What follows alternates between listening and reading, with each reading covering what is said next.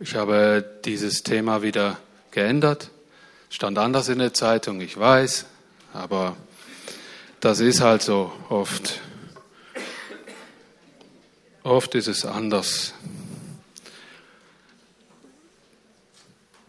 Ihr, ich habe ich hab unwahrscheinlich eine, eine tiefe Berührung bekommen durch das Gebet, das Jesus gebetet hat, als er für seine Leute, für seine Freunde gebetet hat in den letzten Stunden seines Lebens. Und da war unter anderem Folgendes zu lesen aus Johannes 17. Das ist das Kapitel, in dem Jesus für seine Freunde betet. Wir Christen nennen sich Jünger, das heißt Mathetes, Schüler, Nachfolger. Aber es sind auch seine Freunde gewesen.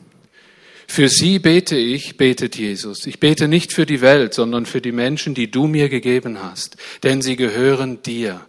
Seht ihr mal, wie Jesus uns schon betrachtet, die du mir gegeben hast.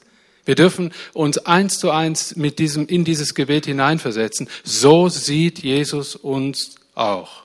Er sieht dich so, dass du ihm geschenkt wurdest. Du bist ein wunderbares Geschenk Gottes. Dein Leben sagt dir oft etwas anderes. Leider. Und wichtig ist dieser Stimme Jesu, diese Stimme Jesu zu hören, weil wir Menschen haben Ohren und zwei davon und nur eine Nase, dass wir besonders viel und gut hinhören. Stimmt zwar nicht, aber es ist ein gutes Bild für mich. Ich glaube, immer wieder zu hören, was man bedeutet für jemanden, macht, ein, macht etwas aus einem, oder? Das ist eine Kraft. Und wenn Jesus sagt, die du mir gegeben hast, dann ist das ein starker Ausdruck, denn sie gehören dir. Alles, was mir gehört, gehört auch dir. Dein Eigentum ist mein Eigentum. Durch sie wird meine Herrlichkeit sichtbar. Ich bin jetzt auf dem Weg zu dir. Ich bleibe nicht länger in der Welt, aber sie bleiben in der Welt. Heiliger Vater, bewahre sie in deiner göttlichen Gegenwart, die ich ihnen vermitteln durfte, damit sie eins sind, so wie du und ich eins sind. Ein paar Verse weiter steht, ich sende sie in die Welt, wie du mich in die Welt gesandt hast. Ich weihe mein Leben für sie zum Opfer. Das werden wir im Abendmahl feiern.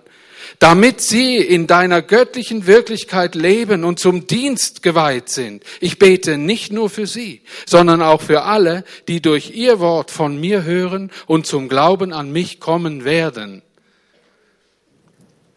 Ich bete darum, dass sie alle eins seien, so wie du in mir bist, Vater, und ich in dir. So wie wir sollen auch sie in uns eins sein, damit die Welt glaubt, dass du mich gesandt hast. Wisst ihr, was hier ganz, ganz stark zum Ausdruck kommt? Glaube wird nicht nur vermittelt, sondern entzündet in den Herzen, die misstrauisch diesem unsichtbaren Gott gegenüberstehen durch Einheit, die sie in ihren Gott und untereinander sehen. Und wisst ihr was? Das Gegenteil ist genau auch das Gegenteil. Das Gegenteil, und so habe ich es auch immer erlebt. Und das finde ich auch immer schwierig, weil Einheit schwierig ist. Wie oft straucheln Menschen durch die vielen verschiedenen Denominationen, die wir hier haben, Landes- und Freikirchen und sonst was für Kirchen, weil sie an dem System kapitulieren, nur schon an dem christlichen System diesen lebendigen Gott nicht finden. Wisst ihr, dass das eigentlich nie die Idee Jesu war? Eigentlich. Und doch braucht es verschiedene Familien, die diesen Glauben an Christus leben und jetzt gibt es eine große Challenge, Herausforderung, dass wir Einheit leben, verschieden sind und doch eins. Und das ist eine Riesenherausforderung. Was gar nicht geht, ist, wenn Christen sich kloppen, wenn sie sich bekämpfen. Und wisst ihr, was die Geschichte sagt? Sie sagt genau das. So viele Kämpfe sind gekämpft worden, um wer Recht hat im Glauben wer die richtige Erkenntnis hat oder auch nicht. Und sie werden weiterhin gekämpft. Umso wichtiger ist dieses Wort von Jesus aus dem Herzen immer wieder zu lesen. Ich lade euch ein, euch innerlich frei zu machen von Struktur hin zu einer Beziehung zu Jesus. Aber nehmt die Struktur an, die ihr braucht, wie jede Haustür, die ihr braucht, um heimzukommen. Sie dient lediglich dazu, heimzukommen, aber im Glauben zu stehen. Im Glauben zu bleiben an unseren einzelnen Plätzen zu stehen und im Glauben, den Glauben zu auszustrahlen und zu verkündigen. Dazu sind keine Strukturen notwendig, sondern eine tiefe Beziehung zu diesem Jesus, deinem Erlöser und Erretter. Aber ich bin froh um die Struktur, die wir hier haben dürfen. Nur, an diese glauben wir nicht. Wir glauben an Jesus Christus. Und wisst ihr, dann können wir auch mit den Landeskirchen ringsherum, die eine andere Geschichte haben, Freikirchen, die eine noch auch andere Geschichte haben als wir, dann sehen wir nicht diese Kirche und ihre Geschichte, sondern einen Menschen vor uns, in dem der gleiche lebt, der in mir lebt. Und etwas anderes, wisst ihr, daran steht, umfällt unsere Gemeindegeschwister. Dieser Geist muss hier bleiben. Der muss hier wohnen und der muss wirken in jedem Einzelnen von uns. Und sonst sind wir nicht in dieser Segensspur und Willensspur Jesu. Weil die sehe ich in diesem Gebet. Er wusste schon, dass es eine gar wunderliche Zeit werden wird. Aber er hat dich und mich schon gesehen. Und er will uns mit seinen Herzensanliegen sagen, denk an das Wesentliche. Und das bedeutet die Beziehung, die du zu mir hast. Halte an mir fest. Ich bete aber auch dafür, dass wir eine Gemeinde sind, so wie Jesus es auch gebetet hat, durch die andere zu Jesus finden. Dafür hat nämlich Jesus auch gebetet. Das war der zweite Teil. Weil, wisst ihr, auch das ist etwas, das ich denke, wir nennen das Evangelisation. Wir haben es zu einem Programm gemacht. Wir haben es äh, reduziert auf Traktate verteilen. Wir haben es reduziert auf große Anlässe.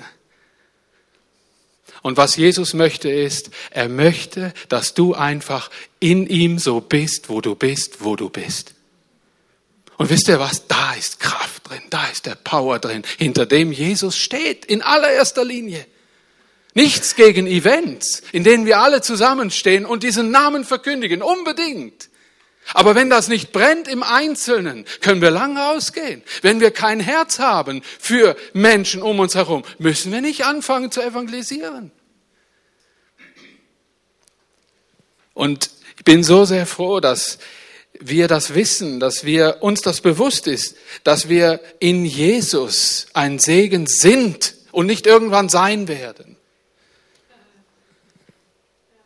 Und Gott möge uns als Gemeinde auch in Zukunft, er möge uns ein Brennen geben, dass aus dem Verlangen heraus gewisse Dinge gestartet werden und nicht, weil Programme einfach sein müssen für eine Gemeinde. Wisst ihr, wie ich das auf der Pike habe? Programme machen zu müssen. Das hat mich während all meiner Jahre immer zutiefst belastet, wenn dieses Gefühl in mein Leben hineingekommen ist. Und ich habe rumgestrabbelt, bis ich es weggestrabbelt habe. Wenn das nicht aus einem tiefen Wollen herauskommt, eine Einheit herauskommt, dass wir das wollen, dann sollten wir es nicht machen. Was auch immer. Und das ist gar nicht so einfach. Als Gemeinde, als Kirche, als Landeskirche, als Freikirche sowieso. Ist nicht so einfach. Wir werben im Reich Gottes nicht für Mitglieder, sondern wir stehen für die Sache Jesus ein, der erretten kann, nur er. Und Entschuldigung, wenn ich so laut und emotional bin, aber das ist echt. Und ich wünsche mir so sehr, im Herzschlag Jesu zu leben und das nie zu vergessen. Ich wünsche mir so sehr, dass wir das alle tun. Ich habe jetzt ein Thema da vorbereitet. Das ist schon viel zu spät. dann sage ich euch das, was mir auf dem Herz brennt. Und das war das. Das war genau das. Es gibt einen wunderbaren Vergleich, der Einheit beschreibt im Alten Testament. Wisst ihr, was ich oft mache? Ich liebe es oft durch die, so surfe ich gern im Bibelinternet. Das ist mein Surfen. Ich surfe gern in den Psalmen rum. Und ihr wisst, dass ich ein Liebhaber bin von ganz schlauen, durchdachten Sprüchen auch. Wisst ihr, wo, das, wo der größte Fundus bester Sprüche ist in der Bibel? Was meint ihr? In den Sprüchen. so. Wisst ihr, äh, und ich, das ist Bibelsurfing. Und in einem Psalm wird die Einheit beschrieben, in dem Psalm 133, wie schön, wenn Geschwister in Einheit beisammen sind. Ich möchte diesen Psalm lesen, ein Psalm Davids. Da steht ein Lied Davids zu singen auf dem Weg nach Jerusalem. Wie wohltuend ist es, wie schön. Und ich trick's da ein bisschen rum am Text. Da steht Brüder. Ähm, das hat was mit der Kultur zu tun, in der das geschrieben worden ist. Und ich mache das kulturrelevant und sage, wie schön es ist, wenn Geschwister, die beieinander wohnen, sich auch gut verstehen. Finde ich gut, dass die neue Übersetzung, die gute Nachricht Bibel sagt das so. Die, der Luther hatte noch gesagt, von David ein Wallfahrtslied, siehe, wie fein und lieblich ist's, wenn Brüder einträchtig beieinander wohnen. Der Vers 2, das ist wie das gute, duftende Öl aufs Haar des Priesters Aaron gegossen, das herunterrinnt in seinen Bart bis zum Halssaum seines Gewandes. Leute, das ist sowas voll Bild. Salböl, das eine duftende Ausstrahlung hat, ein gutes Öl, hat auch eine gute Ausstrahlung. So ist Einheit, die gelebt, die gefühlt wird aus der Sicht eines Danebenstehenden.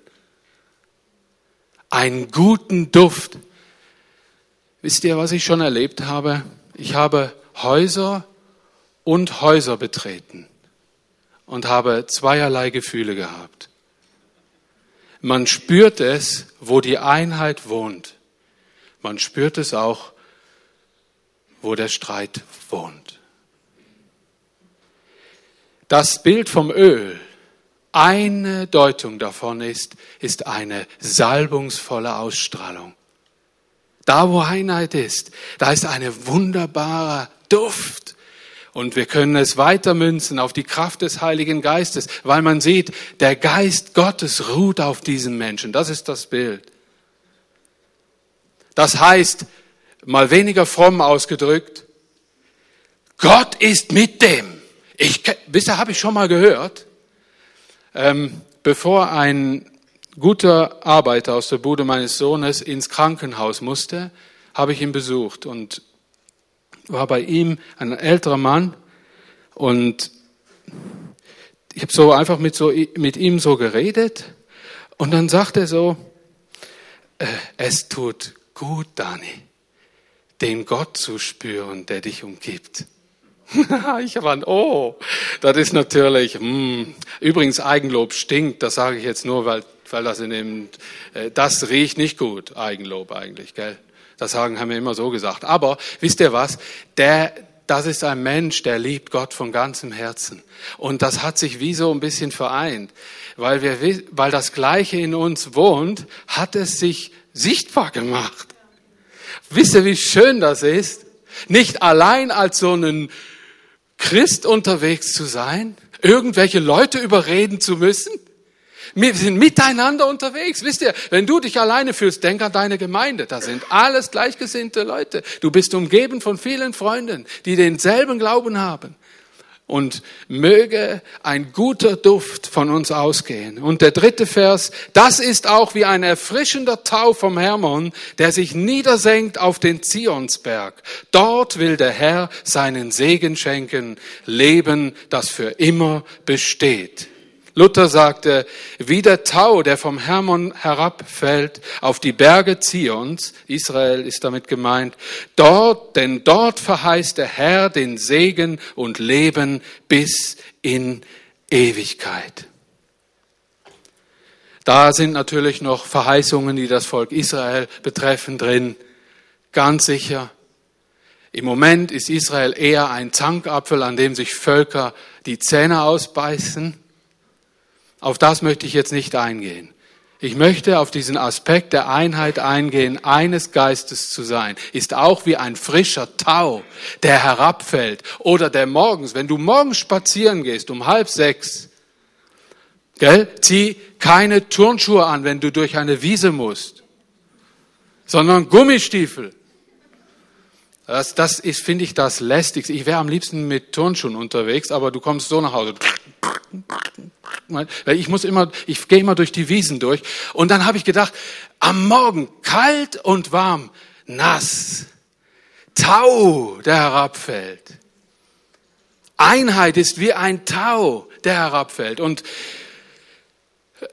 äh, liebe Leute, das war die Ultra-Short-Version meiner Predigt. Und ähm, wir kommen zum Abendmahl. Und wir wissen, dass der Herzschlag Jesu genau der ist. Er möchte, dass das so ist, dass man uns ansieht, was in uns lebt. Er möchte, dass man die Salbung spürt, die auf uns ist. Und er möchte auch uns und unser ganzes Gebiet, wie morgens den Tau, senden auf die Gebiete, Städte und umliegenden Gebiete, möchte seinen göttlichen Tau senden, sein göttliches Wasser, möge über unsere Dörfer, über unsere Städte, über unsere Weiler kommen und auf sich und auf uns legen. Und was ist der Auslöser dafür? Einheit. Wir müssen beieinander stehen. Das ist der Schlüssel. Wo das nicht ist, wird das nicht passieren. Also das hat Jesus unzweifelhaft, unwegdiskutierbar gesetzt. Lest daheim einfach mal Johannes 17 und seht, welche Kraft in der Einheit liegt. Und ich weiß und sehe es an euren Augen und an euren Gesichtern. Oftmals ist ja genau die Einheit zu wahren das Problem der Probleme weil es so viele Dinge gibt, die entzweien. Darum ist es die oberste Aufgabe des Widersachers Gottes, dass er Einheit zerstören will. Wisst ihr, warum der nicht mehr bei Gott ist, der Engel des Lichts, eins der mächtigsten aller Handlanger Gottes? Der Luzifer, Engel des Lichts, warum nicht? Weil der die Einheit zerstört hat und probiert hat, die Göttlichkeit der Dreieinigkeit zu zerstören. Das war der Grund, warum Gott ihn wegstoßen musste. Und fortan war sein Auftrag, auch uns zu entzweien. Und übrigens auch die Beziehung, die wir zu Gott haben. Und darum ist mir das Abendmahl ein so ein kräftiges Bild, weil es immer wieder darauf abzielt, dass Jesus uns mit dem himmlischen Vater vereint hat, oder? Er hat uns eins gemacht. Er hat Einheit geschenkt. Für jeden Glaubenden hat er den Weg vorgespurt. Er ist stellvertretend für uns gestorben, das Lamm für alle Zeit, das die Weltsünde trägt, hat sich für uns geopfert. Warum? Zu welchem Ziel? Um uns mit Gott zu vereinen. Und ich wünsche mir, dass während dem Abendmahl, während wir das nehmen, das Abendmahl, dass es Ausfluss hat in unseren Alltag, in unsere Familien. Weil ich genau weiß, wir sind Menschen, wir leben in dieser Anfälligkeit der Uneinheit, dass Gott Heilung schenken möchte in Gebieten, die genau das betreffen in deinem Leben und dir schwer zu schaffen machen und du keinen blassen Dunst hast, wie das geschehen soll. Wisst ihr, wie gut es ist, demütig zum Tisch, zum Tisch des Herrn zu kommen und zu sagen, Jesus, ich pack das nicht, mach du das bitte, helf mir, helf uns. Warum vergessen wir das immer? Warum vergesse ich das immer? Das muss Jesus gewusst haben. Darum hat er gesagt, immer wenn ihr zusammenkommt, haltet das Mahl. Das muss er gewusst haben.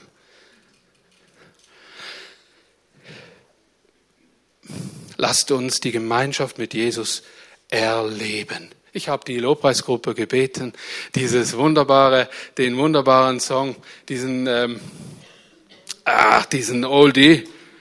Vater, mach uns eins. Vater, mach uns eins, dass die Welt erkennt, du hast den Sohn gesandt. Vater, mach uns eins. Und wir haben nicht mal mehr eine Folie dafür, gell? Oder? Wirklich, gut, wunderbar, alles geritzt. Schön. Aber darf ich äh, bitten, dass meine lieben Freunde hier nach vorne kommen. Wir sind ein bisschen dünn gesät mit der Gemeindeleitung heute Morgen. Macht nichts, wir haben genug andere Helfers, Helfer. Bruno, äh, Beat, kommst du auch? Schön. Elisabeth, das wäre nett. Tja, und schon sind wir wieder komplett. Ich danke euch ganz herzlich dass das Mitdienen, dass das Miteinander eben auch eben ein Zeichen dieser Einheit sein darf und kann. Ohne das geschieht alles andere, aber keine Gemeinde. Jesus, wir stehen jetzt hier und wir sind versammelt und in unserem Herzen tönen diese Worte deines Gebetes, das du gebetet hast, in deinen letzten Stunden, kann man sagen. Du hast gebetet darum, dass wir eins bleiben. In dir, im Heiligen Geist und im Gottvater. Herr, lass uns das jetzt innerlich begreifen, annehmen und schenk einen Segensfluss hinaus in unser Leben, in die kleinste, die versteckteste Angelegenheit in unserem Leben, wo Einheit empfindlich gestört wurde, wo Entzweiung noch herrscht. Wir brechen sie in dem Namen Jesus. Wir proklamieren sie in dem Namen über sie, in dem Namen Jesu und bitten dich, dass deine Kraft in unsere Lebensbereiche kommt und uns Einheit schenkt auf göttliche Art und Weise. Gib uns Ideen, gib uns einen Herzschlag dafür oder lass uns loslassen, da wo wir verkrampft noch etwas festhalten und pochen auf etwas, was wir meinen, einfach festhalten zu müssen. Jesus, heile unsere Beziehungen. Schenk einen Segenstrom der Heilung, währenddem wir das Mahl des Herrn nehmen. Und wir segnen das Brot, welches deinen Leib darstellt. Du hast es herumgereicht und hat gesagt, siehe, das ist mein Leib, das für euch gegeben wird. Dieser wird für euch gebrochen. Nehmt und esst. Und danach nahmen sie den Kelch und er sprach, das ist das Blut des neuen Bundes, das für euch vergossen wurde. Jesus, du bist stellvertretend für uns gestorben. Und das als Zeichen trinken wir diesen Traubensaft. Lasst uns während dem Mahl, während wir das austeilen, das Lied singen, Vater, mach uns eins, dass die Welt erkennt, du hast den Sohn gesandt. Wie wohltuend ist es und wie schön, wenn Geschwistern die beieinander wohnen, sich auch gut verstehen.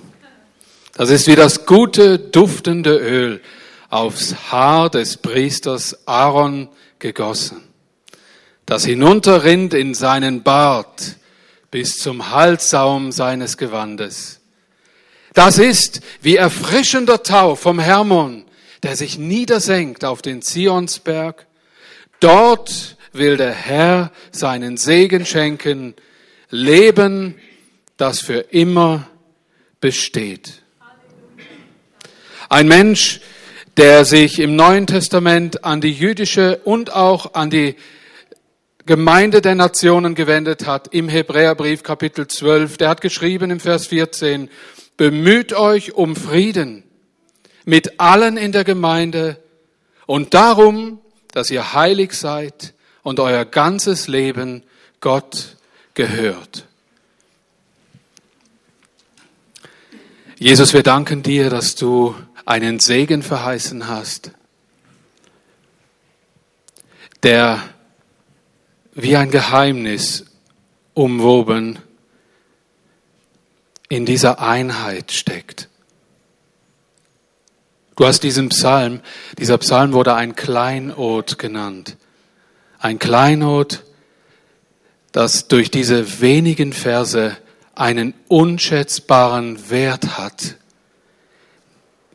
der ganze Bücher übersteigt. Und darin steckt wieder diese Einheit. Herr, wir beten um diesen Segen, der aus dieser Einheit herausfließen kann. Aus unserer Gemeinde, aus unseren Mitfreunden und Geschwistern der Landeskirche und anderen Freikirchen, aus jedem Haus, das hier vertreten ist, aus jeder Familie, das in die Verwandtschaft Segen hineinfließen kann, in jede Beziehung, die hier ist. Herr, schenk du diesen Segen, der aus Einheit herausfließen kann. Und Herr, wir wollen vor allen Dingen eins, eins sein mit dir. Danke, Jesus, dass du uns so facettenreich gedient hast an diesem Morgen. Herzlichen Dank. Und Jesus, wir ehren dich, wir lieben dich und wir danken dir für das Wunder der Errettung und deiner Liebe und deiner Freundschaft. Und ich segne euch im Namen des Vaters, der uns liebt, denn also hat Gott die Welt geliebt, steht. Im Namen des Sohnes Jesus Christus, unseres Erretters und Erlösers, und im Namen des Heiligen Geistes, der hier ist und der wirkt. Amen. Amen. Ich habe noch etwas zur Ergänzung, die mich schon im Gebet heute Morgen so beschäftigt hat und jetzt habe ich das Gefühl, das passt jetzt genau ähm, ins Thema ein. Und zwar der Spruch, das Licht löscht nicht nur die Dunkelheit aus, es bringt auch die Farbe zum Leben. Und im Zusammenhang mit der Einheit, auch wenn man so in die Natur schaut, der Wald und äh, Bäume sind alle grün, aber es sind verschiedene Grüne. Und da gibt dann die Einheit vom Bild. Und ich möchte euch einfach ermutigen, um in dieser ganzen Einheit hinein, dass wir den Mut haben, jeder in seiner Farbe zu leuchten, so wie Gott uns gemischt hat. Es müssen nicht alle gleich grün sein, nur weil wir eine Einheit sind. Jeder darf seine Farbe haben, seine Nuancen haben, so wie es Gott denkt hat. Und ich glaube, dass das wichtig ist und dass das auch nötig ist, dass wir eine Einheit sein können. Amen. Yes. Okay. Liebe Freunde, nehmt euch eine Stunde Zeit am kommenden Donnerstag von 8 bis 9. Beten wir hier für Gemeindeanliegen. Und zwar pünktlich von 8 bis 9 am Abend. Herzlich willkommen dazu. Und alle sind herzlich eingeladen für nächsten, auf nächsten Samstag, wie Elisabeth schon angekündigt hatte in der Einleitung, um halb neun zum Kaffee und Gipfeli. Das ganze der ganze Event Stop and Go, was die Kleingruppen anbelangt, findet unten im zweiten OG statt. Zweiten OG im Bistro. Halb neun schon, offizieller Start neun Uhr. Gut, und dann